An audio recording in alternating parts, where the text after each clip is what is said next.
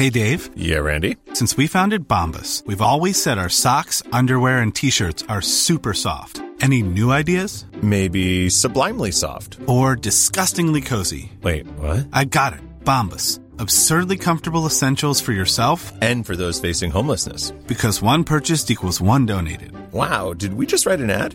Yes. Bombas. Big comfort for everyone. Go to bombas.com slash ACAST and use code ACAST for 20% off your first purchase.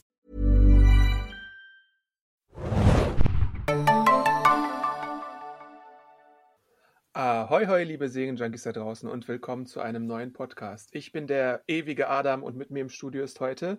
Die ewige Langeweile. Hanna, moin.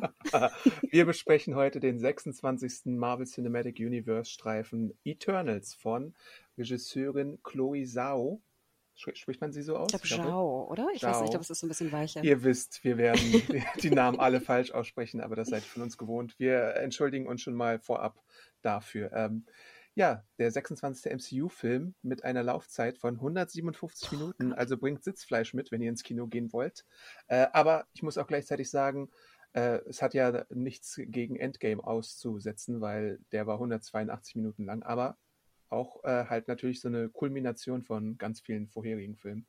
Deswegen ist es vielleicht ein bisschen anders. Also äh, Lauflänge ist nicht gleich Lauflänge. Ähm, jo, ähm, genau, Chloe Zhao, äh, die man kennt als Oscar-Preis tragende Gewinnerin von Nomadland, äh, dem Film mit Frances McDormand heißt sie, ne? Mhm. Ähm, genau, über so umherziehende Nomaden in den USA. Äh, ich habe ihn gar nicht gesehen. Hast du ihn gesehen Mhm. eigentlich? Ja, ich habe ihn gesehen. Ähm, soll ich schon sagen, wie ich ihn fand? Ja, mach mal kurz. ich, ach so. Ja, ich fand ihn interessant und sehenswert. Ich fand ihn aber auch relativ dröge inszeniert. Und ich meine jetzt Inszenierung im Sinne von Kamera, Musik, Schnitt, was natürlich auch Teil des, des Ganzen war, also auch der Message. Mhm. Ähm, ich bin dann aber immer so ein bisschen zwiegespalten. Das habe ich auch schon öfter im Podcast gesagt. Ich denke dann immer, dann würde ich lieber eine Doku sehen. Okay, ja. Also, mhm. ne, wenn, wenn Film ist für mich immer noch auch Handwerk und schöne Szenen und, weißt du, Kamera und Schnitt. Ja, also Nomadland, ich hatte meine Probleme. Ähm, ich fand auch die Entscheidung etwas merkwürdig, ihr wirklich den, den Regie-Oscar zu geben. Also es hat mich natürlich gefreut auch, dass äh, eine Frau und auch äh, ne, Chloe Zhao, auch eine ungewöhnliche Frau, die jetzt den Oscar gewinnt. Und ich glaube, sie war ja auch erst die dritte Frau, ne, die dies bekommen hat. Ich meine, zweite, dritte.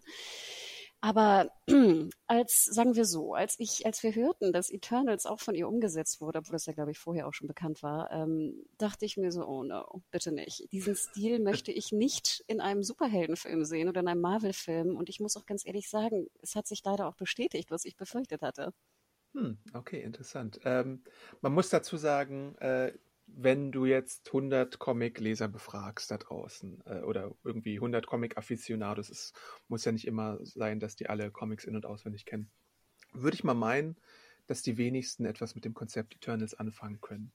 Äh, das liegt auch daran, äh, es ist ein Comic, der wurde von 1906, äh, 1976 von Jack Kirby erfunden, äh, ist ein relativ obskurer Titel schon immer gewesen. Äh, wenn man es zusammenrechnet, hattest du vielleicht so, weiß nicht, ein paar Dutzend äh, ähm, Ausgaben, die da zusammengekommen sind, über fünf Volumes bisher. Marvel macht ja immer wieder eine neue Nummer eins und so. Aber es ist halt auch wirklich, wenn du ins Marvel-Archiv gehst, irgendwo C- oder D-Reihe an Charakteren, würde ich einfach sagen. Natürlich sind sie so, was sie für das, für Marvel in den Comics bedeuten, schon wichtig, weil ähm, so fängt ja auch die Texttafel dieses Films an. äh, verschiedene Völker und verschiedene Wesen haben verschiedene Leute erschaffen auf verschiedenen Planeten.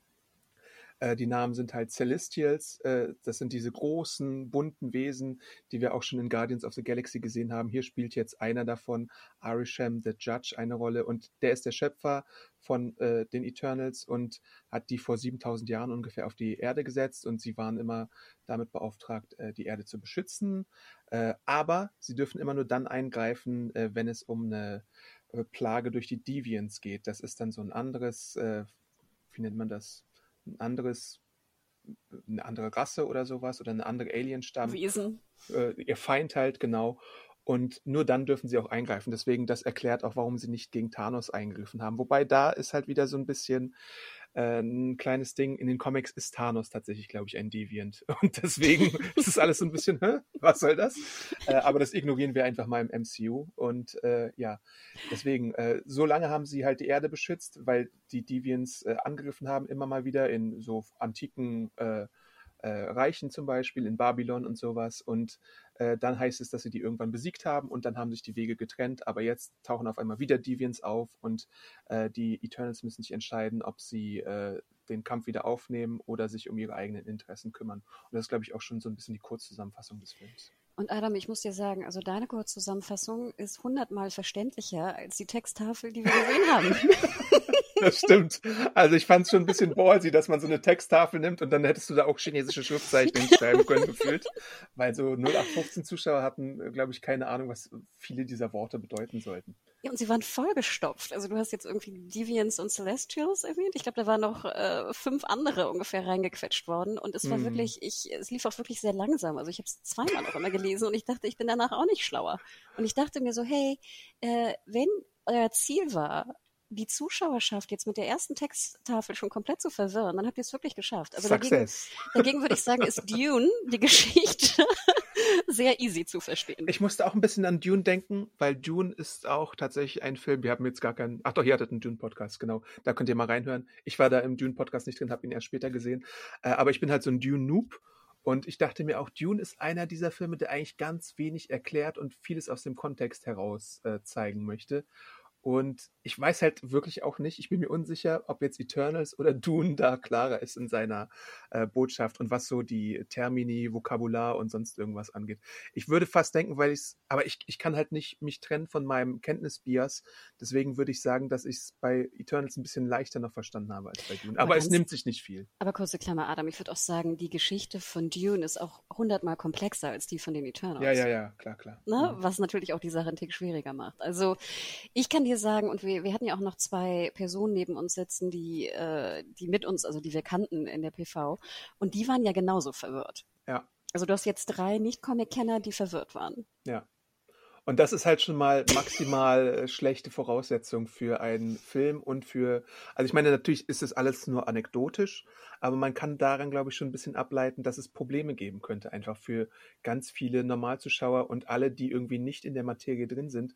Und das ist natürlich schade. Aber ich habe es mir fast gedacht, als man schon so erste Trailer gezeigt hatte, weil da gab es ja dann auch das, was wir auch schon in anderen Podcasts angesprochen haben, nämlich so den Vergleich mit den Inhumans. Und das war eine Marvel-Serie, die bei ABC lief, die auch bei Marvel TV und abgetrennt von den Marvel Studios lief, die aber so von der Stilistik her manchmal ein bisschen an äh, das, was wir jetzt in den Eternals-Trailer gesehen haben, erinnert.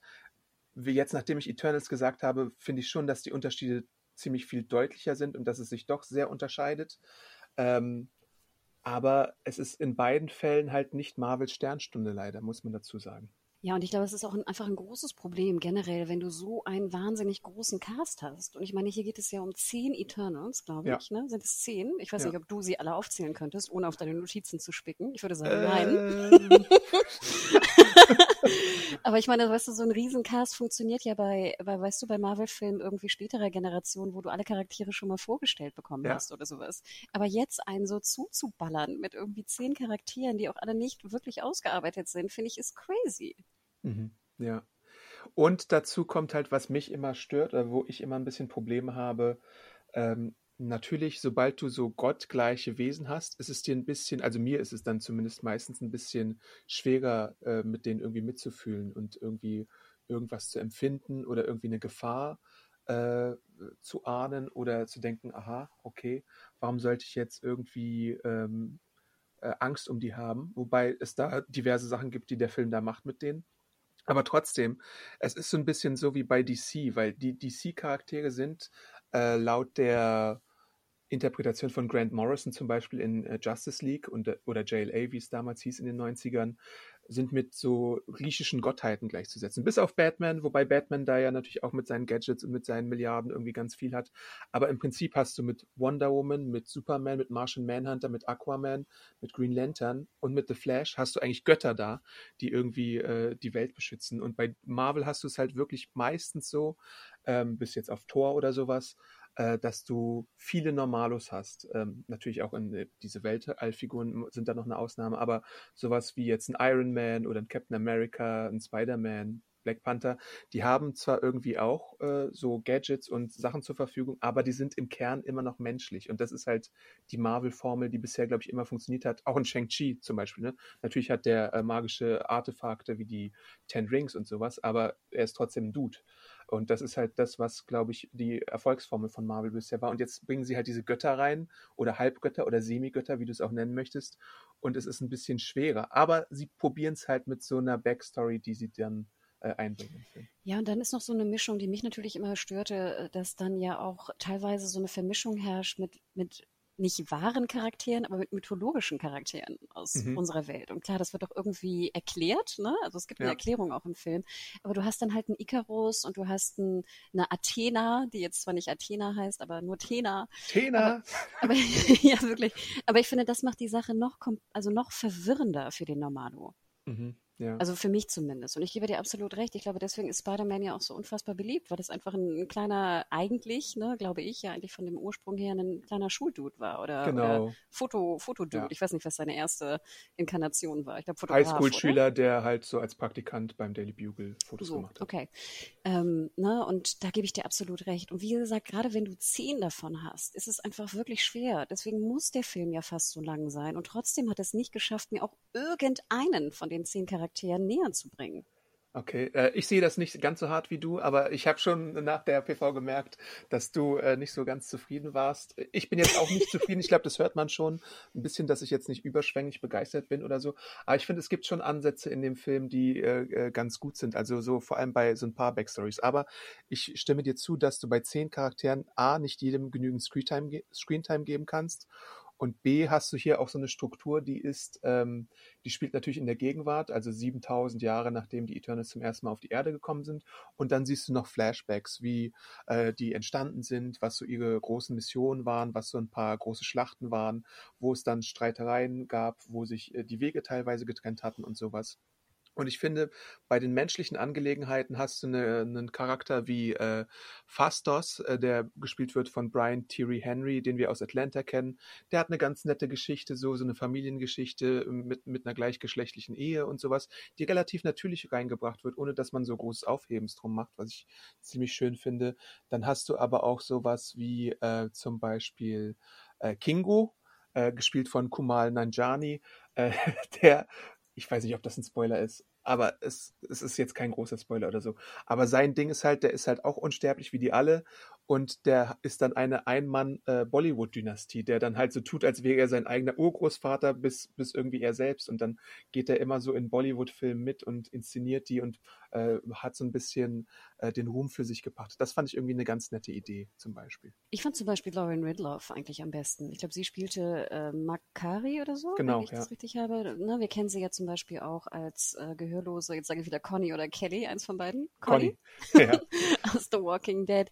Sie spielt wirklich gut. Also ich muss auch sagen, dass sie auch schauspielerisch mit einer der besten war.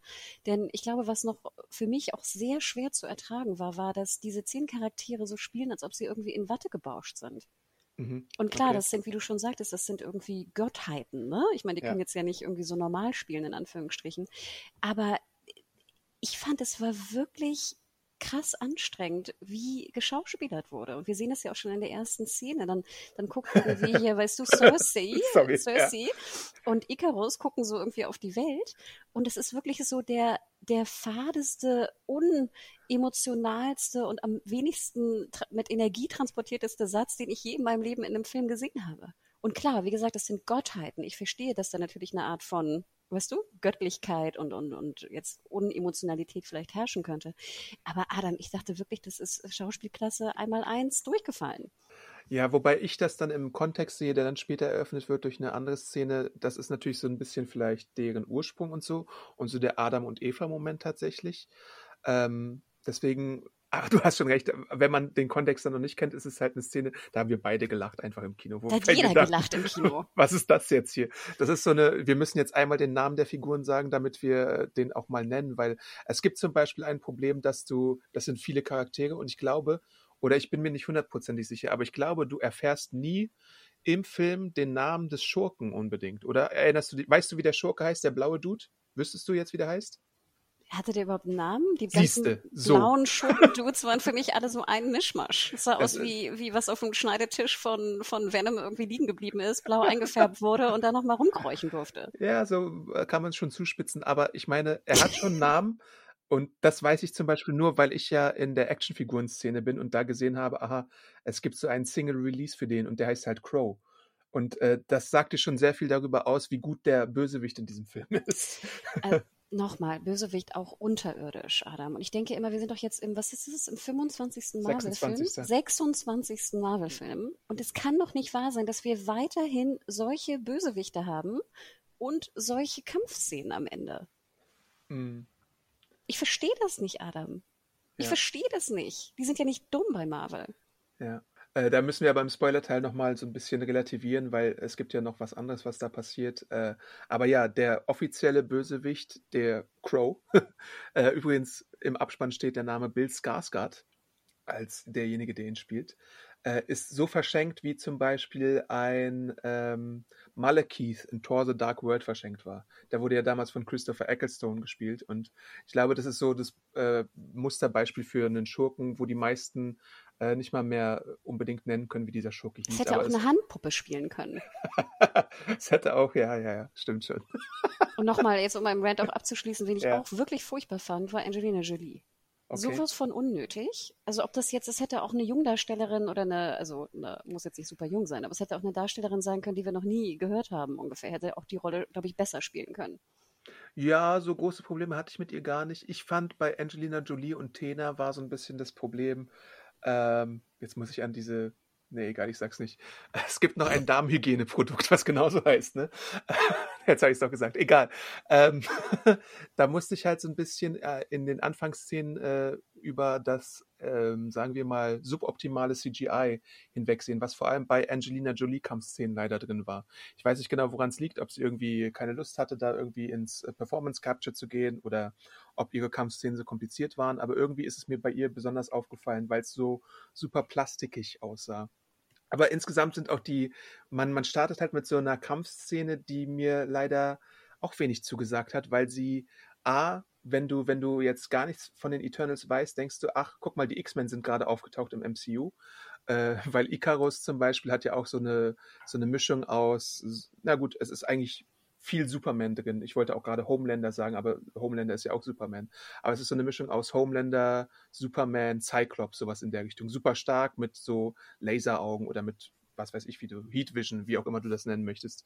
Und da versuchen, dreschen die halt alle auf einen äh, Deviant an, der angreift und da siehst du halt dann so ein bisschen eine Kraft, Kraftdemonstration. Aber wenn du äh, als Visitenkarte das erste CGI-Stück äh, quasi dann so äh, ablieferst, finde ich, ist das weiß ich nicht, das äh, heißt Schlechtes für den Rest des Filmes. Und es ist halt immer wirklich dein Ersteindruck. Da müsstest du eigentlich eine geile Sache machen. So wie zum Beispiel auch der Busfight in Shang-Chi, der ja mit einer der besten äh, und unterhaltsamsten Sachen da schon war. Hier hast du halt das Gegenteil leider abgeliefert. Und ganz ehrlich, auch diese London-Action-Szene, meintest du die oder noch die davor? Ich meine, glaube ich, noch die davor gegen einen Deviant. Ich fand alle Action-Szenen waren relativ ähm, nicht besonders. Also ich, ich, glaube nicht, dass wir in zwei Jahren noch über eine Action-Szene aus Eternals reden. Auf gar keinen Fall. Mhm. Ähm, ich fand, vielleicht kann ich auch mal sagen, was ich ganz gut fand. Also mir ist es gar nicht so sehr aufgefallen bei den Kampfszenen von Jolie, weil ich fand, alles sah sehr VFX-mäßig aus. Deswegen glaube ich, fiel mir das jetzt nicht besonders negativ auf. Ich mochte aber zum Beispiel sehr gern das Design ihrer Waffen. Mhm, Ähm, ja. Deswegen habe ich da vielleicht mehr drauf geachtet, als jetzt auf die, ne, auf den generellen Look äh, der Kampfszene. Ich muss auch sagen, dass ich Icarus als Rolle mit auch noch fast am interessantesten fand. Mhm. Und das sah auch ziemlich gut aus. Also ich finde auch diese Superhelden, Homelander-Kraft, die du auch gerade erwähntest, haben mich gar nicht gelangweilt, sozusagen. Ich fand ihn eigentlich fast noch am, am spannendsten. Ja, nehme ich auch nicht. Ich finde nur halt, dass es so eine X-Men-Assoziation gab bei manchen Kräften. Total, total. Aber man hätte ja denken können, dass dann diese Rolle irgendwie auch schon so, weißt du, tausendmal erzählt wurde und gut Ja, ja, ist. ja, Aber ich klar. fand, nee, Mhm. komischerweise, ich fand, das war wirklich ganz gut. Und ich muss auch noch ein bisschen loben, äh, dass ich den Score auch relativ überraschend gut fand. Oh, wer hat denn den Score gemacht? So, und ich meine, das ist ja auch etwas, was wir, glaube ich, generell auch erwähnen können und was jedem ja auch deutlich wird, wenn er den Trailer vielleicht sieht oder, oder ähnliches. Ramin Javadi hat den, den ja. Score geschrieben und ich muss auch sagen, ich wusste das vorher nicht und als schon bei der ersten Szene, als du diese, diese Trommeln hörst, dachte ich schon so, ach, wie interessant, mal ein anderes Instrument in dem Superheldenfilm, aber das waren so höhere Trommeln, ich weiß nicht afghanische Trommeln, ich habe keine Ahnung. Also es war auf jeden Fall irgendwie was woanders herkommendes. Und klar, nachher auch in den, in den, in den Kampfszenen wird es dann auch leider wieder in so einen Streicher-Kampfszenen-Score. Aber ich fand zwischendrin waren ganz interessante und schön auch eingebaute Score-Elemente. Also das mag ich ja auch immer gern. Nicht, dass da immer nur so ein Teppich drüber liegt, sondern dass auch die Scores gesetzt werden gesetzt, mit dem Schnitt und mit der Szene gesetzt werden oder interessant mhm. auch mal da irgendwie eingebaut werden. Und das fand ich wirklich ganz schön, aber es macht es natürlich auch ein bisschen lächerlich. Du siehst da eine Szene irgendwie zwischen Richard, Richard Madden und Kit Harrington plus ein Charakter, der Cersei heißt. Ja. Und dann hörst du noch einen Ramin Javadi Gagging-Score drüber. Und du denkst, so, du bist in der Alternativwelt von Game of Thrones gelandet. Wie sehr hat dich denn das gestört? Oder war das einfach nur eine Un um Umge Umgewöhnung? Oder ähm, ich habe es nicht verstanden, castingmäßig. Also es freut mich ja, dass die, dass die Schauspieler und Schauspielerinnen von Game of Thrones natürlich ja auch weiterhin Rollen spielt. Weißt du, sollen sie ja auch. Und es freut mich ja auch immer, Lina Headey zu sehen oder zu hören und sowas. Und klar kann da auch mal jemand anders von Game of Thrones drin vorkommen. Aber du zeigst jetzt wirklich Richard Madden und Kit Harrington, die finde ich ja auch generell auch King ähnlich sind. Die sind ja auch ähnliche Typen, finde ich. Also ähnliche ja. Schauspieltypen, beide so ein bisschen muckschig runtergenommen. Sorry, aber sind sie leider. Ähm, und wie gesagt, dann sprechen sie mit Cersei und du hörst Ramin Javadi dazu. Ich fand, das war wirklich too much. Und ich frage mich auch, ich hätte die auch ein bisschen anders gecastet, weil das so wirklich sehr ähnliche Typen sind. Ich fand zum Beispiel, Kit Harrington hat eigentlich seinen Job ziemlich gut gemacht sogar. Ähm, bei Madden hatte ich ein paar mehr Probleme oder auch mit der Rolle von Icarus, also jetzt unabhängig von seinen Kräften. Aber ja, es war schon verwirrend, Adam. Es war verwirrend und ich verstehe diese, diese Casting-Entscheidung einfach nicht. Wobei man ja dazu sagen muss, dass Kit Harington eigentlich eine sehr limitierte Screentime hat und eigentlich so am Anfang und am Ende so ein bisschen drin ist. Äh, Madden hat da schon mehr zu tun auf jeden Fall. Ähm, aber ich finde es auch sehr interessant. Also genau so, so einen ähnlichen Absatz, wie du jetzt gerade im Podcast gesagt hast, habe ich auch in meiner Review geschrieben und ich glaube, die hast du noch nicht gelesen, weil sie noch nicht online ist. Ähm, aber äh, ja, diese, diese Cersei-Geschichte ist halt auch interessant, obwohl es natürlich anders geschrieben wird. Ähm, ich sehe Richard Madden eigentlich oftmals sehr gerne, lieber als Harrington, glaube ich sogar, weil äh, man hat ihn ja zum Beispiel auch bei Rocketman gesehen, so als so ein bisschen die Affäre von Elton John und so und er ist ja auch einfach ein wunderschöner Mann, den man sich anschauen kann da so einfach mal so Fakt.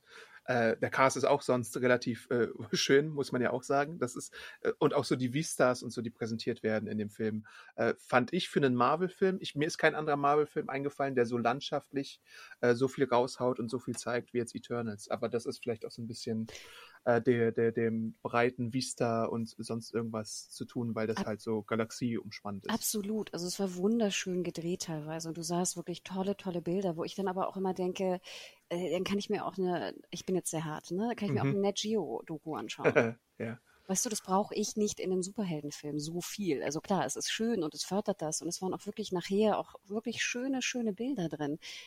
Sie haben aber trotzdem für mich den Film nicht gerettet, denn ich muss ganz ehrlich sagen, ich habe schon nach Minute 50 auf die Uhr geguckt und hatte auch so Momente im Kino, wo ich dachte, ach, warum bin ich gerade hier? Ich habe gerade wirklich überhaupt keinen Spaß. Und das denke ich sehr, sehr selten im Kino. Kino ist für mich was sehr, sehr Schönes und Hohes. Und ich gehe gerne ins Kino und gucke mir auch nicht so gute Filme an. Das ist ein toller Moment für mich. Und bei Eternals dachte ich wirklich so, ach, wann kann ich hier endlich raus? Ich habe zum Glück keine Uhr, auf die ich schauen kann, aber ich hätte es auch nicht gemacht. Äh, ich fand ja, obwohl ich vorhin die Zeit erwähnt habe und auch kritisiert habe so ein bisschen, ähm, es hat sich nicht unbedingt so angefühlt äh, wie die Zeit für mich, aber er hatte schon seine Längen.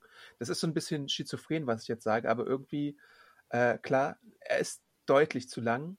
Er muss aber auch relativ viel machen. Er schafft aber nicht das, was er sich auftischt. Das ist so, das sind alles Fakten irgendwie für mich, äh, leider.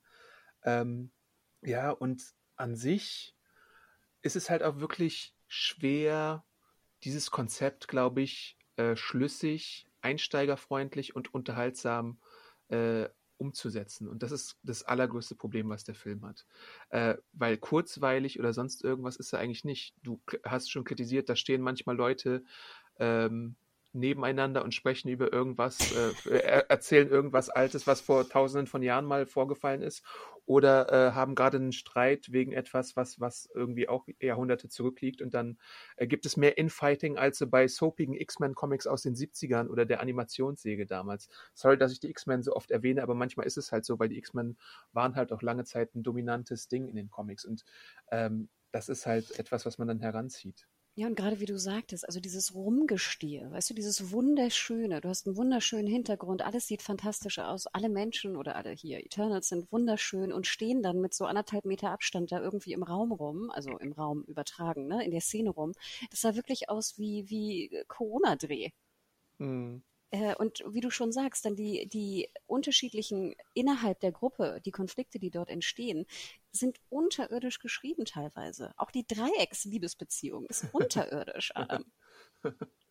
ja, äh, sehe ich nicht ganz so eng, aber kann man so sehen tatsächlich. Ähm, ja, das ist so, bei manchen Sachen frage ich mich ja, diese Dreiecksbeziehung tatsächlich, ähm, ja, die Dreiecksbeziehung, ich glaube, das können wir auch sagen, ist zwischen Cersei, Icaris und äh, dem Charakter von Kit Harington, nämlich Dane Whitman.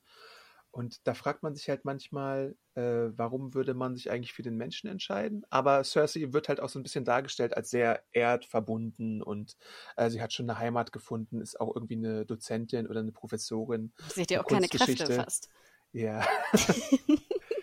äh, und sie wird dann halt durch äh, gewisse Umstände auch zur Anführerin der Eternals oder zur Entscheidungsträgerin.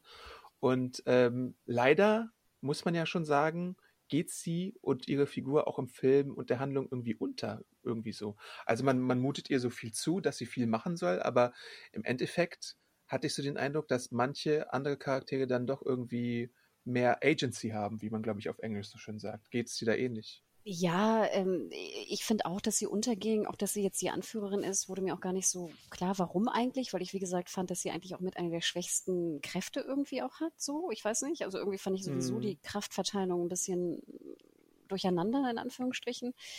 Ich, ich hatte da überhaupt, ich hatte wenig Zugang. Also ähm, Gemma Chan heißt sie ja, ne? Oder ja. Gemma? Nee, Gemma, glaube ich, ne?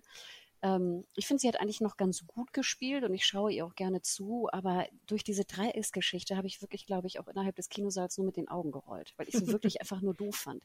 Und ich hatte zero Gefühle zwischen denen. Ich hatte zero Gefühl im Sinne von, ja, ich möchte, dass sie zusammenkommen oder nein, ich möchte es nicht oder sie soll mit jemand anders zusammenkommen. Mhm. Dann sehen wir noch eine Sexszene, die völlig unsinnig war wo ich auch dachte, also das sind irgendwie, ihr wollt mir vorher immer klar machen, das sind Götter, ne, oder Göttinnen. Und dann zeigt ihr mir hier so eine komische Sexszene auf so einer Buckelpiste mit zero Emotionen. also ich dachte wirklich, es hackt. Und ich weiß, ich rente jetzt sehr, sehr viel, aber ich hatte, was hattest du gesagt? Uh, Urgency oder Agency, ne? Agency, also sie hatten, ja. beides hatten sie nicht. Keine Urgency und keine Agency. Ähm, das war einfach ein sehr, sehr großes Problem für mich. Und ich finde es so schade, Adam, weil ich ja die Grundgeschichte, so wie du sie mir erklärt hast und wie ich sie jetzt auch nochmal nachgelesen habe, finde ich ja eigentlich ganz interessant. Also diese Vorstellung, dass da wirklich noch Superhelden sind, äh, die sehr viel mächtiger noch sind als vielleicht die uns Bekannten. Ähm, und dass sie jetzt einen Gegner haben, der noch viel mächtiger ist oder mit einer, sag ich mal, Urwesen oder einer Urkraft auf der, auf der Welt kämpfen müssen und jetzt eingreifen müssen. Ich finde, es ist ja eigentlich eine ganz coole Idee die ich ja. gerne sehen würde. Aber ich, ich, fand, es war wirklich auf die langweiligste Art und Weise umgesetzt und da würde ich gar nicht Chloe Zhao so ein großes Vorwurf machen, weil ich fand, sie hat wirklich auch schöne Szenen gefunden.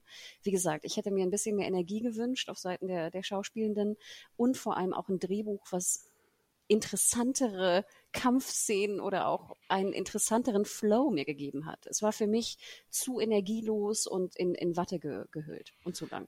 Ja, ich sehe, glaube ich, auch die meiste Schwäche auch im Drehbuch. Ähm, nicht jetzt unbedingt in den Schauspielern oder in der Regie oder so, sondern halt tatsächlich, vielleicht ist es auch das Konzept. Ich glaube, ich komme immer wieder aufs Konzept zurück, was, nicht, was ich nicht unbedingt Kino geeignet halte. Äh, weil es gibt halt immer wieder auch so gute Versatzstücke. Ich möchte noch zwei Charaktere erwähnen. Da gibt es Sprite, ähm, gespielt von Leah McHugh.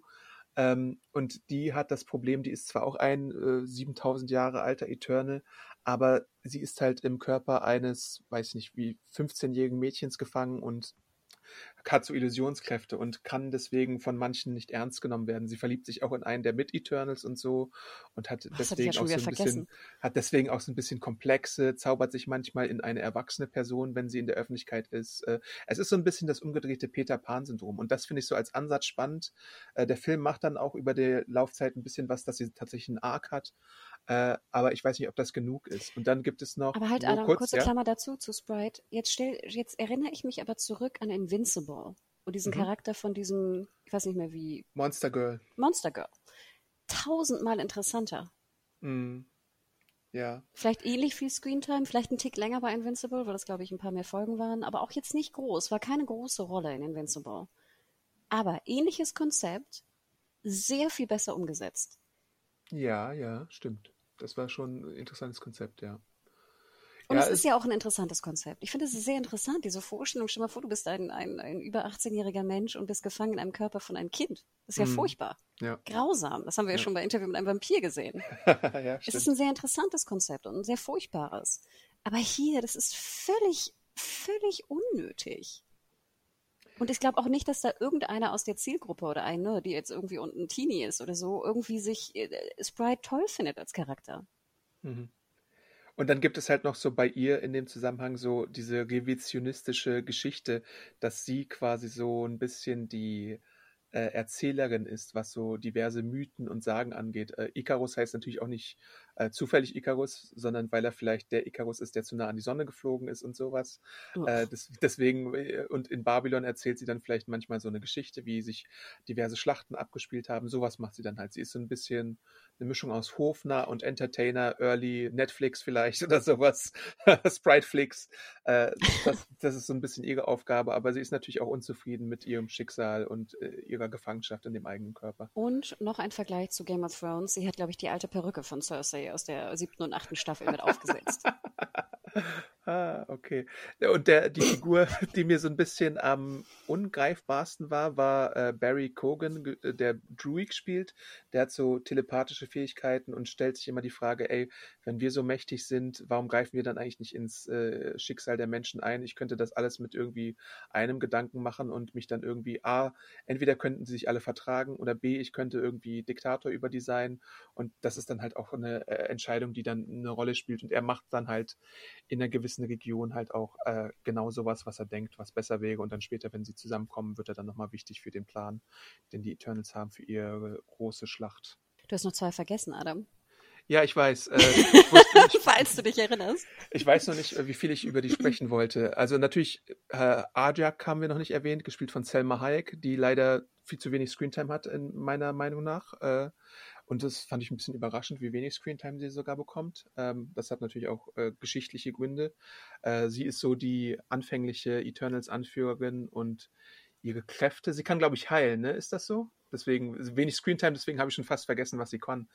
Äh, und dann gibt es Ja, natürlich sich auch selber noch, heilen kann sie nicht. ja, und dann gibt es natürlich auch noch Gilgamesh, gespielt von Don Lee, beziehungsweise sein äh, äh, Name ist Ma Dong Suik, glaube ich. Ähm, ja, und der ist halt, das ist interessant, wenn man den Comic kennt und wenn man sich so ein paar Think Pieces durchgelesen hat, weil äh, im Vorfeld habe ich das gemacht und da stand, oh, the Eternals will present a character that could take on Thanos on his own.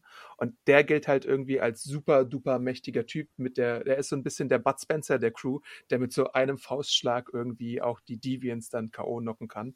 Äh, hat dann, äh, kümmert sich später um eine Mid-Eternal, weil es eher nicht so gut geht und ist dann eher so als Koch unterwegs.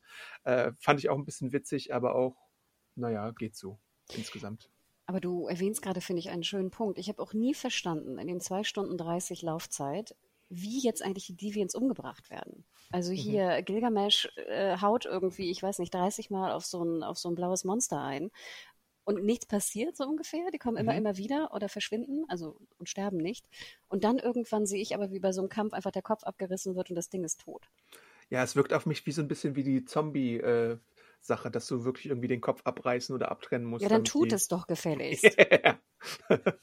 Einer wird ja dann so von äh, Cersei zum Beispiel in einen anderen Zustand versetzt in einer Kampfszene. Also irgendwie musste sie äh, so aufhalten, dass sie sich nicht mehr bewegen können oder so. Ich weiß nicht, da hast du aber recht, die Regeln sind da leider nicht eindeutig. Ach, wollen wir zum Fazit kommen, bevor wir ins Spoiler-Teil gehen? ja, genau. Also, es tut mir ja schon leid. Und ich glaube, das war auch eigentlich, das habe ich, daran habe ich mehr gedacht, glaube ich, im Kino als an den Film. Ich dachte schon die ganze Zeit so, oh Gott, wenn wir einen Podcast aufnehmen, werde ich wieder hier Rent hoch 10 abgeben müssen. Mm. Und es tut mir wirklich leid. Ähm, ich würde gerne mal was besprechen, wo ich, wo ich es toll finde und du vielleicht mal rentest. Mhm. würde mir sehr gefallen. Äh, ich fand ihn wirklich nicht gut. Und ich wollte, also ich, ich mag die Grundidee, dass man wirklich einen, einen, einen sehr diversen Cast hat, mit diversen Kräften, mit vielleicht, wie gesagt, einer, einer längeren Vergangenheit, die dann später eingreifen in das ganze System, mit irgendwie cool und toll erzählten Charakteren. Das möchte ich eigentlich, auch mit einem eher Indie, Arthouse, äh, Regisseurin auf dem, auf dem Regiestuhl. Das sind ja alles Punkte, die ich wirklich gut finde. Und als ich sie auf dem Papier gesehen hatte, dachte ich so, ach, wie interessant. Ich habe zwar von Eternals noch nie gehört, aber vielleicht könnte das wirklich ein interessantes Projekt werden. Ich finde aber leider, dass sie auf ganz, ganz vielen Ebenen, wie den vorher auch genannten, und klar, du hast natürlich recht, alles steht und fällt auch mit dem Drehbuch. Und das ist, glaube ich, wirklich das größte Problem, das aller, allergrößte Problem. Aber auch mit, sage ich mal, bestimmten Regieanweisen, mit bestimmten Castings, mit bestimmten Entscheidungen, die da auch gefällt, gefällt wurden. Ich fand, es war wirklich leider nicht gut. Und ich weiß auch nicht, wem ich den Film empfehlen sollte. Ich, ich weiß es wirklich nicht. Ähm, nee, also ich fand, es war wirklich mit Abstand einer der anstrengendsten Filme, die ich dieses Jahr gesehen hatte. Und da würde ich Titan mit einbeziehen. Also, dass der vielleicht sogar noch anstrengend war in dem Moment, aber natürlich sehr viel besser. Ähm, aber nein, ich hätte mit Eternals, also ich würde, glaube ich, zwei Sterne maximal geben. Ja, ähm, ich frage mich bei dem Film tatsächlich, ob das irgendwie so ein Flex-Versuch von äh, Kevin Feige war, äh, wo er beweisen wollte, das habe ich glaube ich im letzten Podcast auch schon erwähnt. Für mich waren Shang-Chi und Eternals so ein bisschen die Litmus-Tests äh, was das Marvel Cinematic Universe kann. Bei Shang-Chi ist es gelungen, das haben wir im Podcast festgestellt. Guter, unterhaltsamer Film mit Wuxia-Fantasy-Elementen und so, hat sich schön abgegrenzt nochmal von anderen Filmen mit einem mit einem guten äh, asiatischen Cast und so äh, für die Community dann äh, ein willkommener Film und sowas. Tolle Regie äh, auch. Tolle Regie. Ähm, bei Eternals ist jetzt eins der Hauptprobleme. Ich sehe nicht das Alleinstellungsmerkmal, was es sonst bei Marvel-Filmen so typisch ist. Also jetzt wenn du einen Heist-Movie hast wie Ant-Man, wenn du einen überraschenden Polit-Thriller hast wie The Return of the First Avenger, wenn du irgendwie eine Weltraumblödelei hast wie Guardians of the Galaxy oder so, Retrofilm Captain Marvel. Äh, bei Eternals sehe ich das jetzt nicht, außer es ist der Versuch, Götter äh, in Here's a cool fact. A crocodile can't stick out its tongue. Another cool fact – you can get short term health insurance for a month or just under a year in some states. United Healthcare short term insurance plans are designed for people who are between jobs, coming off their parents' plan, or turning a side hustle into a full time gig. Underwritten by Golden Rule Insurance Company, they offer flexible, budget friendly coverage with access to a nationwide network of doctors and hospitals. Get more cool facts about United Healthcare short term plans at uh1.com. Marvel-Universum zu ziehen und irgendwie die Backstory nochmal aufzudrüsseln, die aber viel zu kompliziert ist eigentlich. Die müsste eigentlich gar nicht erzählt werden. Und du hattest bei Thor halt schon ähnliche Elemente, die eigentlich auch ausgereicht hätten. Natürlich haben sie jetzt nie postuliert irgendwie, dass, dass, dass die Asen oder die Nine Realms aus Thor und so äh, die Erfinder der Welt gewesen wären oder sowas. Aber äh, hier hast du jetzt diese zehn Charaktere in der Laufzeit von 150 Minuten plus äh, die irgendwie nicht sonderlich spannend sind, mit einer Inszenierung, die äh, auch vieles von den Zuschauern abverlangt und irgendwie äh, nicht der üblichen Marvel-Formel entspricht und ein bisschen dröge daherkommt. Und wenn du überhaupt nicht in den Comics bist, dann geht dir das Ganze, wie man so schön sagt, am Popo vorbei. Es klingt jetzt ein bisschen hart, aber so ist es leider irgendwie. Also ich meine, da muss ich die Fanbrille auch abnehmen und sagen, äh, das ist leider wahrscheinlich, man, man weiß ja nie, vielleicht Marvel kann immer überraschen. Aber ich würde darauf tippen, dass es vielleicht der erste größere Flop von äh, Marvel wird. Das hat man ja jetzt auch an äh, so, äh, weiß ich nicht, äh, Rotten Tomatoes gesehen, wobei es da auch Review-Bombing gab. Da muss man ja vielleicht auch noch äh, dazu kommen, dass es da diverse verblendete Leute gibt, die dann wieder vorab irgendwie ihre Reviews eingestellt haben. Aber ich glaube, äh, es war jetzt Certified Rotten, wie man da glaube ich, sagt. Und das äh, kann ich nachvollziehen, warum das so ist. Kann sich natürlich nach dem offiziellen Release jetzt in ein paar Tagen nochmal ändern. aber ich glaube jetzt nicht, dass es ein großer Kassenschlager wirkt. Da hast du einen kurzweiligeren Film wie Chang-Chi oder Venom 2 oder sowas. Äh, oder auch ein Black Widow, wo das einfach irgendwie besser rüberkommt. Deswegen, äh, ich wüsste auch nicht so richtig, wem ich ihn empfehlen sollte, außer vielleicht irgendwie Die Hard Comic-Fans, die halt alles im MCU sehen wollen, aber man muss es halt auch nicht gesehen haben. Und ich glaube auch tatsächlich, man, man denkt ja immer, MCU ist so dieses mega erfolgreiche Ding hier mit seinen 26 Filmen dann bisher. Die 25 Filme, ich habe es nochmal nachgeschaut, haben bisher 24 Milliarden Dollar eingespielt weltweit. Das ist natürlich eine respektable Leistung, aber man denkt immer so, das MCU muss eine Fortsetzung nach sich ziehen. Ich glaube, es muss gar keine Fortsetzung nach sich ziehen, obwohl man natürlich hier wieder Sequel-Belt einstreut. Äh, und deswegen bin ich gespannt, wie das ganze Ding performt. Ich fand es jetzt auch nur so lala, muss ich sagen. Ich habe auch manchmal das Gefühl, dass ich gar nicht unbedingt ein Alleinstellungsmerkmal brauche, Adam. Also mhm. ich hätte ja überhaupt kein Problem, auch wieder einen Superheldenfilm zu sehen, der ähnlich ist vielleicht wie ein anderer, der einfach nur gut gemacht ist. Mhm. Also ja. ich, natürlich, Shang-Chi hat mir auch sehr gut gefallen, weil das auch ein bisschen was anderes war. Meine große Befürchtung ist, dass mittlerweile, und du hast natürlich recht, nach 26 Filmen, das ist einfach ein, ne, ein Milliarden-Business-Franchise, was da irgendwie aufgebaut wurde. Ich habe wirklich aber das Gefühl, was ich ja auch schon so teilweise bei Loki hatte, ist, dass manche Leute wirklich einfach lost sind. Und ich meine, hier Eternals ist da sozusagen, eigentlich wäre eigentlich eine Methode gewesen, auch vielleicht so alte äh, Fans, also alte Fans der Filme wiederzuholen, die dann sagen, ich muss jetzt das größere Ganze nicht unbedingt verstehen. Aber ich, ich, ich, ich finde, es hat überhaupt nicht funktioniert. Und ich weiß jetzt nicht auch, wie, das, wie es dann einspielergebnismäßig geht, aber ich kann mir nicht vorstellen, dass der wirklich, ähm, ich weiß nicht, was war das Budget? Bestimmt über 200 Millionen, oder? Würde ich mal schätzen. Würde ich sagen, ja. Ähm, dass, dass, dass Disney damit sehr happy wird. Also ich kann auch jedem sagen, der jetzt den Podcast hört, wartet auf Disney Plus, bis er kommt. Wenn ihr ihn sehen wollt, geht dann rein oder ja, geht auch ins Kino. Klar, ich bin immer pro Kino, aber schraubt eure Erwartungen noch noch weiter runter. Also ich hatte meine schon sehr sehr runtergeschraubt, auch bezüglich der Trailer, mhm. ähm, und ich wurde trotzdem noch enttäuscht, Adam. Ja, ja, leider, leider. Äh, und es, man muss ja auch einsehen, äh, irgendwann kann ich, also dieser Run, den Marvel Studios hatte, es gibt natürlich den einen oder anderen schwächeren Film, aber irgendwann muss es halt auch mal irgendwie nach unten gehen oder einen Flop geben oder vielleicht zwei Flops geben oder so. Und das ist jetzt irgendwie leider der Film, bei dem es mal passiert ist, gefühlt für uns. Äh, aber kann natürlich auch wieder nach oben gehen oder weiß ich nicht, die nächsten fünf sind dann wieder gut. ist ja immer so. Und ich meine, ist ja auch das, das nächste, was es gibt, was das, äh, den Umfang von Marvel-Franchise äh, angeht, dem MCU-Franchise, ist wahrscheinlich James Bond. Und da waren wahrscheinlich auch nicht alle 25 Filme irgendwie eine Meisterleistung oder so. Das ist die Natur der Sache. Sagst du wieder, okay, Bonda?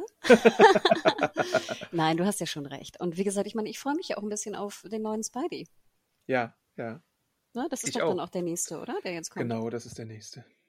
Und der Rest wurde ja ein bisschen verschoben, auch wegen wahrscheinlich äh, anbahnenden Streik oder wegen Corona. Man weiß es nicht genau, aber da gab es ja noch so ein paar Verschiebungen, dass Doctor Strange zum Beispiel erst im Mai kommt und nicht im März wie vorher angedacht. Also wie gesagt, ich glaube auch, genau wie du sagst, das Franchise ist noch nicht zu Ende. Es stört mich halt nur immer, wenn dann ein Werk nicht so gut ist, gerade wenn man versucht hat, vielleicht eine Arthouse-Direktorin da irgendwie, äh, Regisseurin da an Bord zu holen und einen diversen Cast zu bauen. Das stört mich dann halt immer. Mm, ja. Ne, also das sind ja Versuche, die ich generell befürworte als Person, die jahrelang Superhelden gerne liest und verfolgt und Co. Aber ja, es war einfach nicht gut. Äh, meiner Meinung nach, sorry. Ähm, wollen wir noch in den Spoiler-Teil gehen? Denn du musst ja auch, oder du hast mir ja auch schon nach dem Kino direkt die Endcredit-Szenen erklären müssen. Wir kündigen das mal kurz an. Äh, Spoiler, Spoiler, Spoiler. Äh, schaut euch den Film erstmal an und dann kehrt zurück oder lasst euch spoilern, aber ab jetzt äh, auf eigene Verantwortung hören. Jo, äh, Spoiler-Teil. Ähm, was ich erstmal ansprechen wollte, was mich halt auch ein bisschen überrascht hat, bevor wir in die Post-Credit-Szenen gehen, ähm, ist der Bodycount des Films. Weil für einen Film, mit dem Titel Eternals sterben die schon wie die Fliegen, muss man ja sagen. Also kurz dachte ich, hä? Äh, Eternals oder The Suicide Squad, weil wenn man mal abzählt am Ende des Films, und das ist jetzt natürlich mega Spoiler, aber sind ja, ich sag mal, zwei, drei, vier, zwei. fünf. Entweder sind vier oder fünf tot oder haben ihre Kräfte abgegeben. Und das ist schon, bei zehn Figuren ist das schon äh, eine ordentliche Hausnummer. Das fand ich auch eigentlich ganz gut, dass es, sag ich mal, Folgen hat. Ich habe manchmal nicht so ganz verstanden, warum jetzt ein so ein blaues Ding da irgendwie so, ein, so eine Göttin oder ein Gott da umbringen kann, mit einmal reinstechen und gut ist. Ja. Ähm, aber du hast recht, es sind schon viele gestorben, wobei ich aber auch denke, who cares im Film? Ich habe sowieso nichts gespürt. ähm, ja, ich finde auch, wenn es dann eine Fortsetzung gibt, dann sorgt das vielleicht dafür, dass es ein tighter Cast ist und das finde ich ja schon mal äh, eine gute Idee, dass man jetzt nicht nochmal irgendwie zehn Figuren rumjongliert oder so oder vielleicht dann zwei, drei neue reinmacht, aber dann nicht wieder halt alle auf einmal und so. Und dann gibt es ja auch noch den, den großen Reveal, den man aber, glaube ich, auch erstmal verstehen muss. Äh, die Eternals erhalten die Botschaft, dass die Celestials äh, sie erschaffen haben. Also dieser eine, äh, es gibt da zwei Namen, die da fallen. Ich glaube, ich weiß jetzt gar nicht, Tiamut und Arishem. Arishem the Judge heißt der, glaube ich. Ich glaube, das müsste der Lilane sein. Der ein bisschen aussieht wie Galactus auch. Wo ich den ersten Trailer gesehen habe, dachte ich mir, ach, ist Galactus da drin? Äh, aber nein. Äh, der erzählt nämlich äh, Cersei und Ayak ja auch. Also die beiden sind halt so die Anführer, die kriegen so eine Sprachmurmel oder so heraus und können dann mit denen sprechen. Teilweise, wenn sie dann lernen, wie man mit denen spricht, äh, erfahren, dass die Eternals eigentlich auch nur eine Art elaborierter Cyborg sind, der vor 7000 Jahren geschaffen wurde, der dann immer wieder neu gestartet wird, der eigentlich gar nicht so richtig äh, ähm, unsterblich ist, deswegen sterben die halt auch alle wie die Fliegen, aber der dann quasi irgendwann geresettet wird. Und die Mission ist halt immer, äh, die Deviants versuchen, die Planeten zu zerstören, die einen Celestial im Kern haben und die Erde hat auch einen Celestial im Kern. Und ähm, ja, es, äh, da ist halt die Frage, wenn der Celestial reif ist und quasi geboren werden kann, dann muss eigentlich auch der Planet äh, sterben. Und das ist jetzt der Gewissenskonflikt, der Cersei und Co. antreibt. Und die entschließen irgendwann mal, dass die Erde beschützt werden muss, weil die Leute darauf eigentlich ziemlich dufte Typen sind. Und da gibt es dann halt auch den Konflikt zwischen den Eternals, ob sie das machen sollten oder nicht, weil sie es auch bei anderen Planeten nicht gemacht haben. Und dann äh, äh ist Icarus zum Beispiel ganz stark äh, dagegen, wie es scheint. Ja, wobei ich nie so ganz verstanden habe, warum eigentlich. Ich fand aber generell sage ich mal, einen Disput zwischen den Eternals ganz interessant. Wobei wir, was ich wirklich am unlogischsten fanden, da haben wir uns, glaube ich, nach der PV auch wirklich drüber lustig gemacht, ähm, Kingo ist ja auch dagegen. Ja. Aber statt dagegen vorzugehen, also ja. gegen die anderen Eternals zu kämpfen, fährt er nach Hause und packt seine Koffer und belädt ein Auto. Macht seinen nächsten Bollywood-Streifen. Warum? Also ich meine, wenn der Celestial, wenn ich den richtigen ausspreche, da wirklich ja. schlüpft, dann ja. ist ja auch die Welt weg. Genau. Also sprich, sein Gepacke von seinem Auto ist auch ja. völlig obsolet. Das ist ähm, so ein ähm, bisschen eine, echt eine merkwürdige Szene. Das, das, ich weiß nicht, woran das gelegen hat. An und Dummheit, er, er, Adam, sorry. Ich dachte halt auch die ganze Zeit, oder jeder, glaube ich, dachte halt, dass er im Endkampf dann, also dass er so eine Fake-Flucht äh, äh, macht und dann im Endkampf vielleicht nochmal eingreift, aber nö. Er ist dann erst, nachdem der Kampf gekämpft wurde, tatsächlich wieder äh, zu sehen und macht so seine Scherzchen mit seinem Assistenten äh, Karun, der ja Best Dude ist, muss man ja sagen, der macht dann auch nebenbei so eine äh, Eternals-Dokumentation und versucht irgendwie immer mitzufilmen, was da eigentlich so losgeht. Und wahrscheinlich ist dann auch so äh, die, die Sache, dass man daraus irgendwie Profit schlagen möchte möchte, weil Kingu ja halt so ein Filmemacher und sonst irgendwas Superstar ist und sowas. Äh, ja, aber tatsächlich sagt er, ich bin raus und dann ist er auch raus für eine Weile. Das ist ganz komisch. Generell hat mich auch diese Doku mit Film, das haben wir doch auch schon zigtausendmal gesehen, oder? In Filmen? Ja, klar. Also natürlich so bei Mockumentary-Sachen, so Office und Modern Ja, aber ich meine jetzt, dass du einfach bei, war das, war das nicht sogar beim ersten Spider-Man auch? Oder dass irgendwer einfach mitfilmt und es dann immer kommentiert? Äh, in dem einen Spider-Man-Film ist es halt Flash, der so Instagram-Stories macht und Social Media, ne? Und ich muss ja ganz ehrlich sagen, ich verstehe, warum man es macht, ne? Weil es auch meist so ein bisschen so Comic Relief ist. Hier aber fand ich sowieso, ich fand es wirklich komplett unkomisch, weil ja, wie gesagt, alle gespielt haben wie in einem Wattebausch. Und ich fand, da waren auch selbst die, die komödiantischen Einlagen haben für mich auch zero funktioniert. Ah, ich fand das ganz unterhaltsam. Also vor allem diese. Du warst äh, aber auch der Einzige, der da ein bisschen geschmunzelt hat. Und äh, für deine äh, Verhältnisse hast du sehr wenig äh, geschmunzelt. Diese ganzen Kritikerbanausen, die nicht lachen können. Äh, ja. Aber du kennst mich, ich kann auch lachen. Ja, ja, stimmt. Bei, bei, bei Shang-Chi haben wir mehr gelacht. gelacht. Ja, ja, stimmt. Das ist schon richtig. Äh, aber schreibt uns doch, äh, wenn ihr jetzt Eternals im äh, Kino guckt, habt ihr gelacht? Fandet ihr das witzig oder war das eher einer der humorloseren Marvel-Streifen? Weil insgesamt hast du schon recht, der Humor ist zwar da und es gibt auch so Comic Relief, auch mit Gilgamesh, der dann zum Koch wird und mit, äh, weiß ich nicht, was es da noch so für Elementen gab.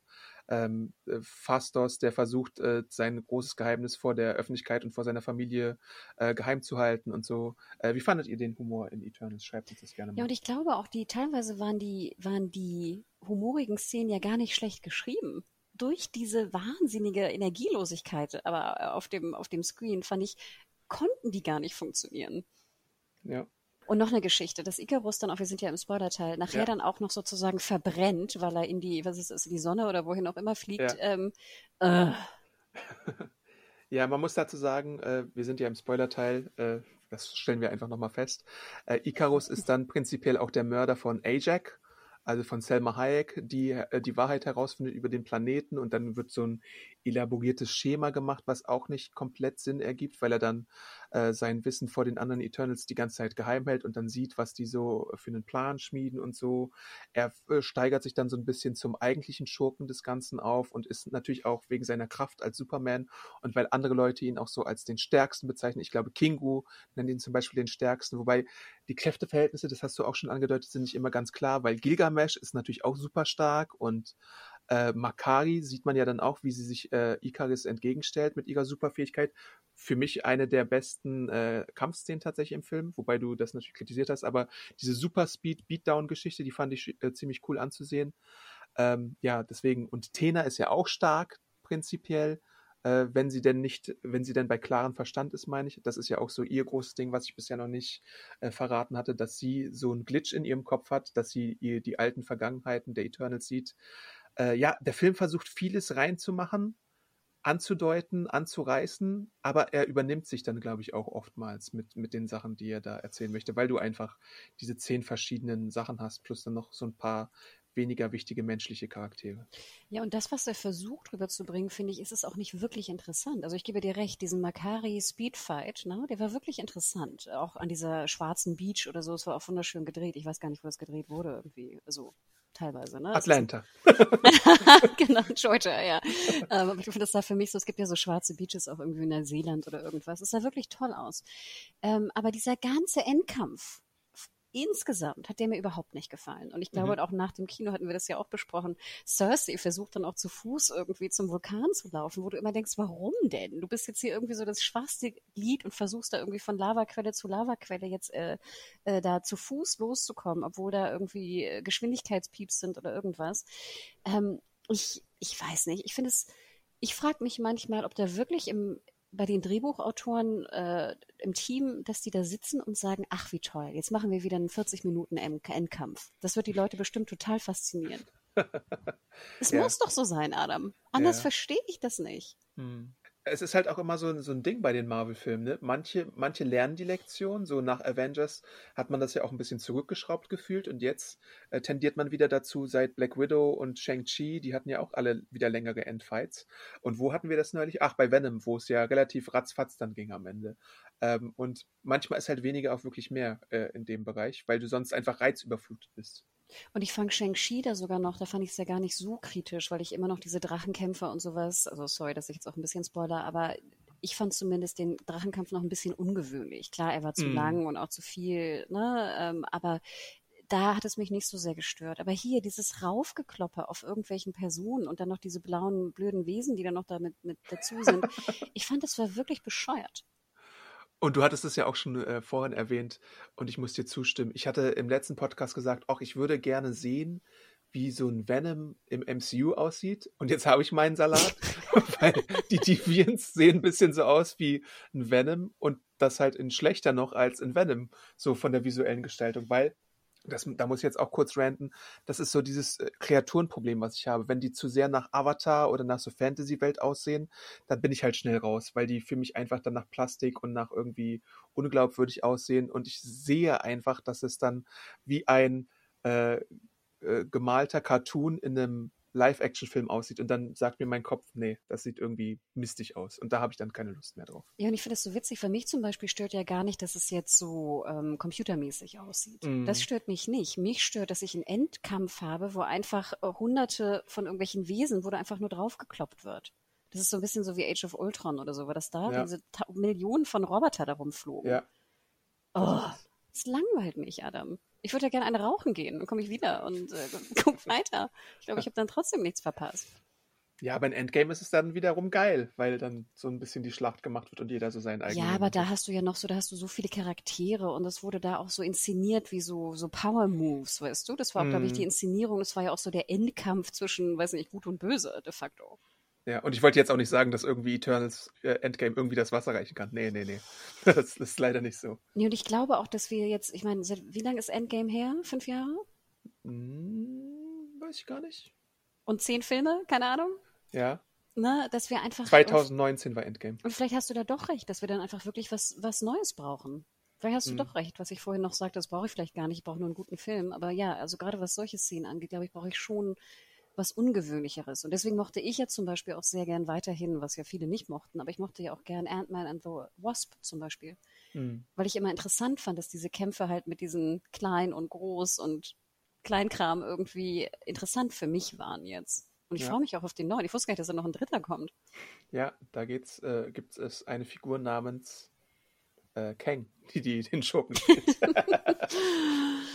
Aber dann erzähl doch noch mal kurz äh, für alle die zwei Endcredit-Szenen, ne? Gab es. Genau. Ähm, Übrigens auch sehr schöner Abspann. Also ich finde den Abspann auch wirklich schön. Schön gemacht. Liebevoll gemacht. Ähm, zwei Post-Credit-Szenen, richtig. Die erste kommt natürlich relativ schnell wieder. Ähm, da sind einige Eternals an dem Schiff, das so aussieht wie ein gigantisches Dreieck oder so, oder wie der Monolith aus äh, 2001, nur als Dreieckform. Und äh, genau, die warten auf ihre Gefährten, weil äh, sie irgendwie das Urteil von dem riesigen Celestial abgewartet haben, ob ihr Eingreifen jetzt gut war oder ob sie bestraft werden müssen. Und dann, äh, ich glaube, es sind sogar Tena, Makari und Ruik, die da an dem, äh, auf dem Schiff sind. Und dann äh, warten sie halt vergebens, bis dann irgendwann so ein Teleporter sich öffnet und jemand an Bord kommt. Und es ist Eros, der Bruder von Thanos, der Gott von Liebe und Sex. Und ein äh, Gnom namens Pippin, gesprochen von Patton Oswald in seiner dritten Marvel-Rolle übrigens, so als Fun Fact. Er hat nämlich davor in Marvel's Agents of Shield als König mitgespielt, Agent König, der dann irgendwie so mehrfach in der Serie vorbeikam und äh, in der Animationsserie Modok hat er auch die Titelrolle gespielt. Jedenfalls, das große Ding ist, weswegen das auch bei Twitter getrendet ist und äh, was auch zur Premiere schon gespoilert wurde, äh, deswegen wenn ihr es nicht hören wollt, schaltet jetzt nochmal ab oder so oder skippt nochmal. Äh, Eros wird gespielt von Harry Styles von One Direction, äh, der ja, glaube ich, auch bei dem einen äh, Kriegsfilm mitgespielt hatte äh, und so. Und jetzt ist das irgendwie natürlich super passend für die ganzen One Direction-Fans, dass der äh, vor der Gefahr warnt, die, in der die Eternals schweben. Denn die übrigen Eternals suchen natürlich auch nach weiteren Eternals, die da draußen sind. Äh, und Eros ist einer davon. Gibt dann noch so ein paar andere. Und das ist wohl so das Sequel-Bait für diesen Film, dass es da noch weitergehen könnte. Können Sie, so, gleich ein neues, können Sie gleich ein neues Dreieck aufmachen mit äh, Cersei, äh, Kit Harington und Eros. Stimmt. Oder er verführt einfach alle Frauen der Eternals, keine Ahnung, wenn er schon der Gott der Erotik ist. Fast das. Ja, fast das, genau. Und die zweite Szene dreht sich dann um Kit Harrington, denn Hannah hatte mich schon gefragt, ey, ist eigentlich mit Kit Harrington irgendwas? Äh, na klar ist mit Kit Harrington irgendwas, denn sein Charakter Dane Whitman äh, ist in den Comics der Black Knight und er erzählt auch äh, im Film schon von seiner Familiengeschichte. Er findet dann so eine Art äh, äh, Gefäß für ein Schwert, wie man auch immer das im Fachbe... Gefäß, das süß. Kiste?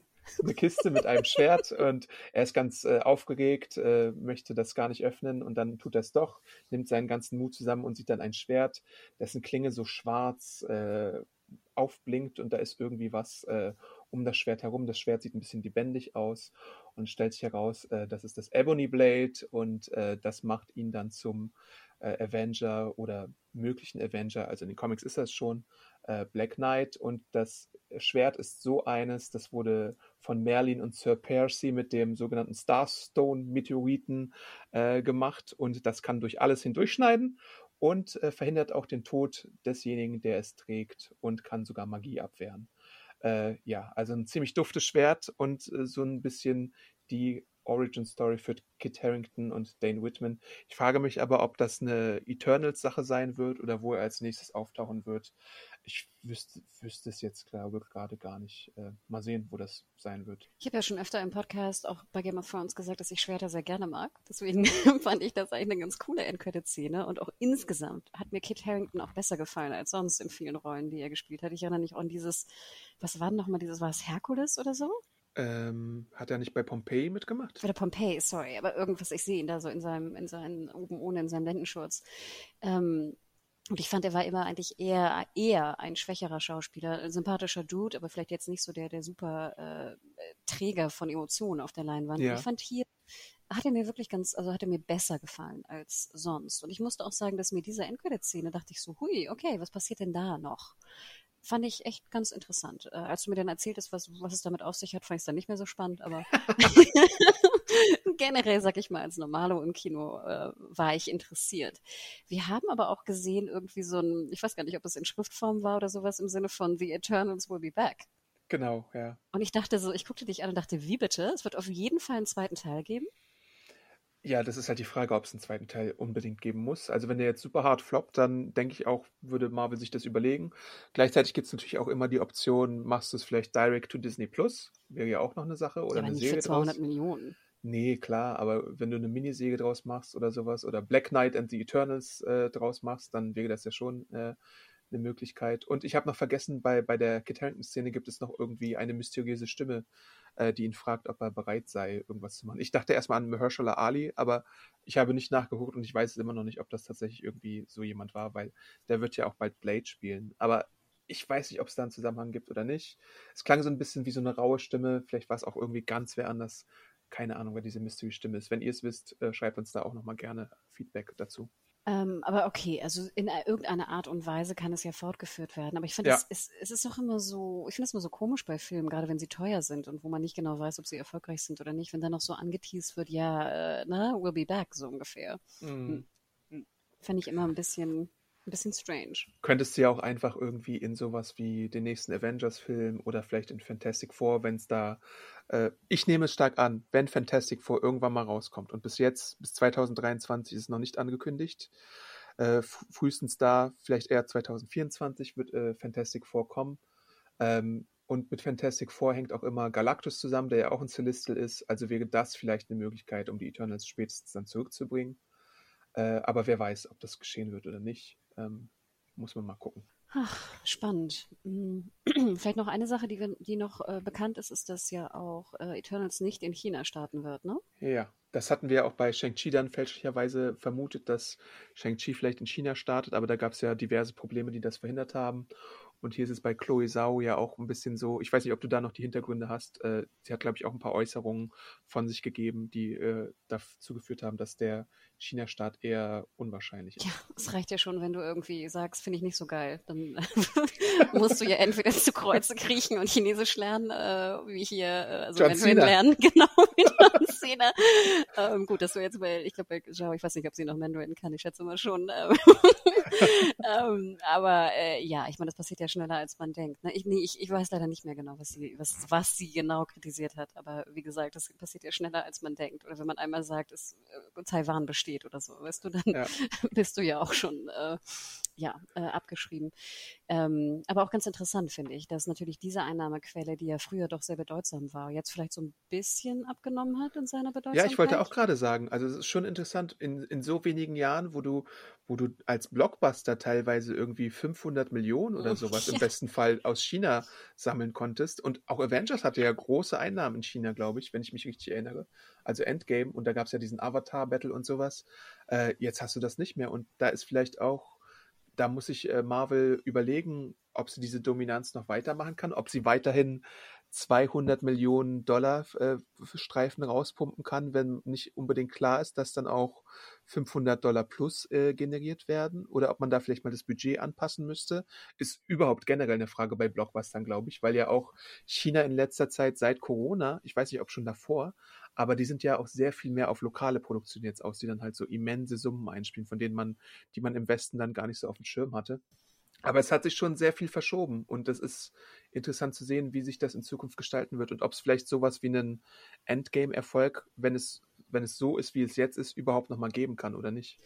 Das wollte ich auch gerade sagen, genau wie du sagtest. Ich glaube, die chinesische Regierung war schon sehr hinterher, die eigene Filmwirtschaft dazu stärken, ne? Und wollte nicht, dass jetzt äh, irgendwie die ganzen Teenies irgendwie US-Marvel-Filme gucken, so ungefähr. Mhm. Ähm, ne? Und hat da sehr, sehr gegengesteuert, ne? Auch was die Produktion angeht. Ja, interessant. Das ist eine gute Frage, ob dann wirklich noch so 250, 300 Millionen Budgetfilme sich noch rentieren, ne? Ja. Hm, interesting. Ähm, ich habe noch mal kurz nachgeschaut. Sie ist in Peking geboren. Also ja, natürlich schätze ich mal, dass sie Mandarin kann. Sorry, hätte ja auch Hongkong sein können. Ähm, na gut. Ja, aber das ist wirklich, ja, China, ne? Ich glaube, wir haben jetzt auch gesehen, Bond hat, glaube ich, 60 Millionen eingespielt, soweit. Ne? Ja. Ist zwar gut, Logo, aber ist jetzt ja auch nicht fulminant. Und genau wie du sagtest, wenn früher noch irgendwie 50 Prozent alleine aus China kamen, sind das jetzt vielleicht nur noch 10 oder 15 Prozent oder so. Ja. Ne? Gleichzeitig musst du dann als Blockbuster aber vielleicht auch nicht mehr diesen China-Zwang einbauen. Ne? Also so Transformers hatte das ja, ein Iron Man-Film oder Avengers 2 hatte ja, glaube ich, auch noch so eine komische Storyline, wo dann so Chinese Charakter eingebaut wurden. Tomb oder halt auch der, der X-Men-Film, genau der eine, äh, Days of Future Past. Und wir dürfen ja nicht vergessen, ich glaube, das hatten wir auch schon mal erwähnt im Podcast, dass ja auch die chinesische Regierung sehr viel mehr Prozent der Einnahmen einkassiert. Ach so, ja, okay. Ja, ja, das war, ich, ich, ich weiß nicht, wie lang das so war, aber ich meine sogar, dass, dass es da wie so ein, wie so ein China-Zoll drauf gab. Also, okay. ne, auch in Deutschland behalten ja einen Teil die Kinos, ne, also wird es ja auch aufge, aufgedrödelt so ungefähr. Und ich meine, dass dieser Anteil in China noch sehr, sehr, sehr viel höher war. Ich meine sogar, ohne es nochmal genauer zu wissen, dass der teilweise fast 80 Prozent war. Ui, ja, krass. Ne, also mit dem Kino, ne, Kino plus Staat und dass dann eigentlich nur noch 20 Prozent äh, von den Einnahmen übrig blieb für die US-Verleiher. Aber wie gesagt, ohne Gewehr äh, müsst ihr nochmal nachchecken. Ähm, aber es ist schon interessant, wie schnell das geht. Ne? Ich würde auch sagen, das sind jetzt fünf Jahre, oder? Entwicklung? Ja. Wenn, wenn äh, Endgame 2019 kam, ja. Sogar weniger. Bisschen Weniger. Endgame Ja, war, war 2019? ja, ja, ja. Oh shit. Also zwei Jahre, Adam. Plus Corona. Ja, ja. Corona hat da schon, glaube ich, viel Mhm. Äh, angestellt. Krass. Na, Juli, ich glaube, wir haben es, oder? Wie viele Sterne hast du gegeben in deiner Review? Och, ich war jetzt, äh, ich habe so diesen Chicken Wing, äh, Chicken Wake genommen. Chicken Wake? Was? Chicken? Wake? Chicken Wing? so ein bisschen den, den, den, ja, den Mittelweg zwischen zweieinhalb und drei, glaube ich. Äh, Heißt das Chicken Weg? naja, weiß ich nicht. Chicken Way Out heißt es, glaube ich. Noch So von gehört. wegen den, den, den Feiglings, äh, die Feiglings-Variante. Äh, Okay. dass ich mich nicht so richtig committen wollte auf 2,5, aber prinzipiell ist es schon 2,5 wahrscheinlich. Oh Gott, das ja. ist das Niedrigste, was du jemals gegeben hast, oder? Für einen MCU-Film, ja. Niedriger als Tor 2? Ja, den fand ich ja besser als andere Leute damals und vielleicht würde ich das heute anders bewerten, aber äh, die, ich mochte den ja auch. Interesting. Captain Marvel war, glaube ich, bisher sonst äh, mit drei Sternen. Das ist eines der niedrigsten, was ich hatte. Stimmt. Ja, interessant. Ich hätte noch einen kleinen äh, Serientipp. Vielleicht weniger für dich, aber vielleicht für jemanden anders da draußen. Okay, leg los. Und zwar bin ich irgendwie in dieses, in diesen Trichter gefallen bei Netflix nach dem Schauen von Squid Game, äh, in den koreanischen Funnel, bin ich da irgendwie reingefallen ähm, und habe My Name gesehen. Ah ja. Hast du davon schon gehört? Hat aber nichts mit dem gleichnamigen Anime zu tun, oder? Ah nee, der Nein. heißt Your Name, okay. Genau. ähm, und ich habe mich da jetzt auch gar nicht so groß mit befasst, von wem der ist oder, oder ähnliches. Ich fand es nur ganz interessant, dass, äh, wie gesagt, natürlich da auch wahnsinnig ausgebaut wurde, ne? Von Seiten von Netflix international, was auch den koreanischen Markt, aber somit auch den Weltmarkt ne, angeht. Und ich muss ganz ehrlich sagen, das hat mir eigentlich ganz gut gefallen. Ähm, ist ein bisschen brutal und viel wird auch viel gekämpft. Also wer sich da irgendwie für, für Martial Arts äh, interessiert, sollte auf jeden Fall mal reinschauen. Toll gemacht, auch die Kämpfe. Und es geht um halt eine junge Frau, deren Vater umgebracht wird, der auch so mafiös äh, irgendwie dabei war. Und sie geht jetzt in die Mafia, um den Mord ihres Vaters zu rächen. Okay. Und hatte auch mit einigen Problemen natürlich zu tun, also nicht nur mit den, mit den üblichen Mafia-Dudes. Ähm, und das ist echt ganz spannend, muss ich ganz ehrlich sagen. Und ähm, ich habe das ziemlich weggeballert dann am Wochenende. Wie Also wer guckst da, du koreanische Serien? Ganz Mit- interessant. Ich gucke komischerweise immer zuerst äh, im Original, weil ich glaube, das auch meine Grundeinstellung ist, ne? mit Untertiteln. Mhm. Und dann manchmal, wenn ich zu spät irgendwas gucke, schalte ich um auf Deutsch. Ja, Weil das mir manchmal dann ne, zu anstrengend ist, noch zu lesen abends oder so, wenn der ganze Tag irgendwie auf dem Monitor geguckt wurde oder sowas. Ähm, aber ich würde sagen, dass ich eigentlich immer mindestens die Hälfte im Original schaue. Hm. Ich weiß gar nicht, ob es eine deutsche Synchro überhaupt gab. Gab es eine Ja, deutsche das ist, Synchro? das ist so dieses Ding. ne, Squid Game hatte auf jeden Fall eine. Aber ich glaube, manche koreanische Titel, die nicht so Hit-Potenzial haben oder überhaupt viele südkoreanische Titel kommen leider ohne deutsche Synchro aus. Äh, Das wird sich, darüber wird sich auch oft bei Facebook bei uns beschwert, dass sie dann keine Lust haben auf die Serie, weil sie dann die ganze Zeit Untertitel lesen müssten. Ich glaube aber, es gab eine deutsche Synchro, weiß ich gar nicht mehr genau. Ich hatte komischerweise auch kurzzeitig, was die Untertitel, äh, deutsche Synchro, was die Synchro anging, auch so ein Glitch von Netflix, was finde ich sehr, sehr selten passiert, so einen technischen Glitch. Okay. Das war dann wie so eingefroren unter Chrome. Ich gucke ja meist auf dem Laptop dann irgendwie. Ähm, und das ging auch nicht weg. Also ich kam dann auch nicht mehr raus. Oh je. und dann aber später kamen, waren die Deutschen und äh, deutsche Synchro da, meine ich. Ich kriege das nicht mehr ganz genau hin. Aber vielleicht auch, vielleicht wurden sie auch in dem Moment, wo ich gerade guckte, eingebaut oder so. Keine Ja. Ihr habt gerade ein kleines Äffchen, die eingetippt, synchron, während du geschaut hast. Aber das war wirklich, äh, weil ich meine, kannst du, ich glaube, ich könnte an einer Hand abzählen, jetzt in äh, hunderte von Stunden Netflix schauen, wie oft ich da schon einen Glitch hatte. Ich hatte, ich, nee. Also so Übersetzungsfehler, klar, aber so richtige Glitches. Also richtig so ein Bug, so einen technischen Bug, wo einfach irgendwas nicht funktioniert hat, technischer Nee. Natur. Selten, ganz selten. Und deswegen, also das war ganz interessant. Aber wie gesagt, also wenn ihr euch für so, ich mag ja auch generell diese Geschichte, so junge Mädchen äh, lernt irgendwie Kampfkunst oder sowas, das mag ich ja auch einfach eine, eine Storyline, die ich sehr gern mag. Ähm, ich fand's echt ganz cool. Aber wie gesagt, auch ein bisschen brutal.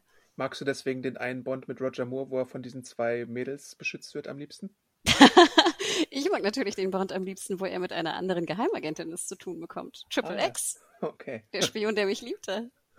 Ja, ich mag das gern. Sie müssen nicht jung sein, sie müssen einfach nur kämpfen können. Okay. äh, ja, ich habe keinen richtigen Serientipp, aber ich habe einen Anschautipp, nämlich äh, bei Apple TV Plus gibt es seit so ein paar Wochen jetzt die Serie The Problem with äh, Jon Stewart, dem ehemaligen Daily Show Host, der ja nicht der erste Daily Show Host war, wie manche vielleicht denken, aber so, ich glaube, davor gab es äh, Craig Kilburn oder sowas, oder ja, genau. Der beliebteste, ne? Nennen wir ihn Genau, so, der oder? beliebteste schon, der langlebigste bisher auch. Natürlich macht es jetzt Trevor Noah auch schon eine ganze Weile.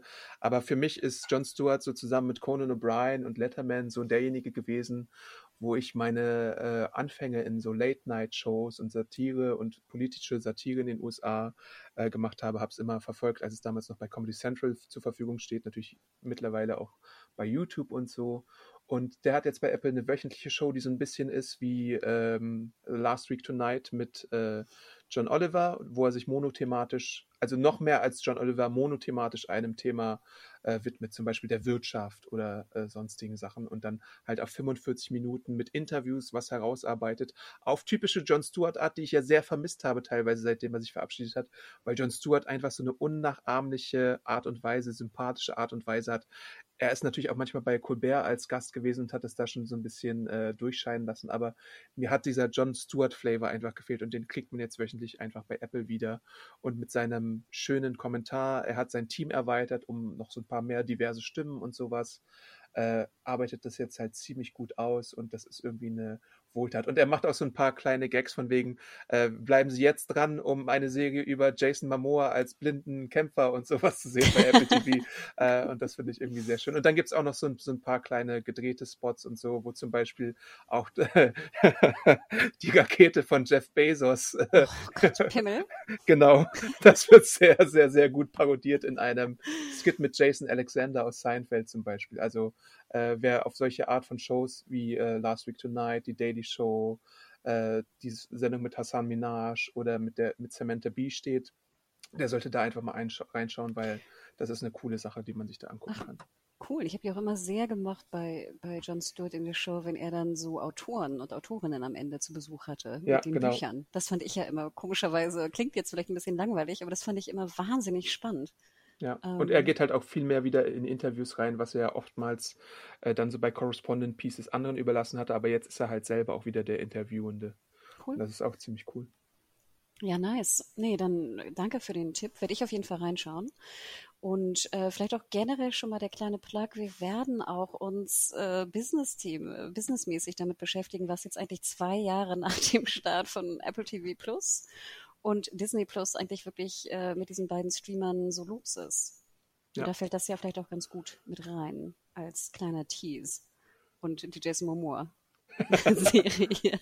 Sie Staffel 2, check it out, man. Ich habe so ein paar Leute in meiner Twitter-Bubble, die sie Staffel 2 schauen und besser finden als Staffel 1. Okay, wow. Hm, Ja, Aber deswegen. fanden Sie Staffel 1 dann gut? sie haben sie zumindest gesehen. So ging es mir ja auch. Ich fand Okay. sie ja auch sehenswert, komischerweise, auf einer ganz komischen Ebene. Ja, Mir hat der Pilot damals schon gereicht. Da gibt es bessere Apple-Produktionen. ja der Pilot ich. war ja auch unterirdisch. Unterirdisch. Ähm, trotz Beten. Ja. Na Judy, aber dann, ähm, Adam, vielen Dank für deinen, deinen Comic-Hintergrund wieder. Na klar. Danke euch. Schreibt uns an podcast.serienjunkies.de. Du hattest zwei Fragen gestellt. Was war das nochmal? Ach ja, der Humor und was war das andere? äh, Game of Thrones, ob das irgendwie Ach ja, äh, gestört hätte. genau. Game of, zu viel Game of Thrones und zu wenig Humor. Ähm, schreibt uns am Podcast at serienjunkies.de und dann hören wir uns ja ganz bald wieder. Bleibt gesund. Ciao, ciao. Jo, bis dann. Ciao.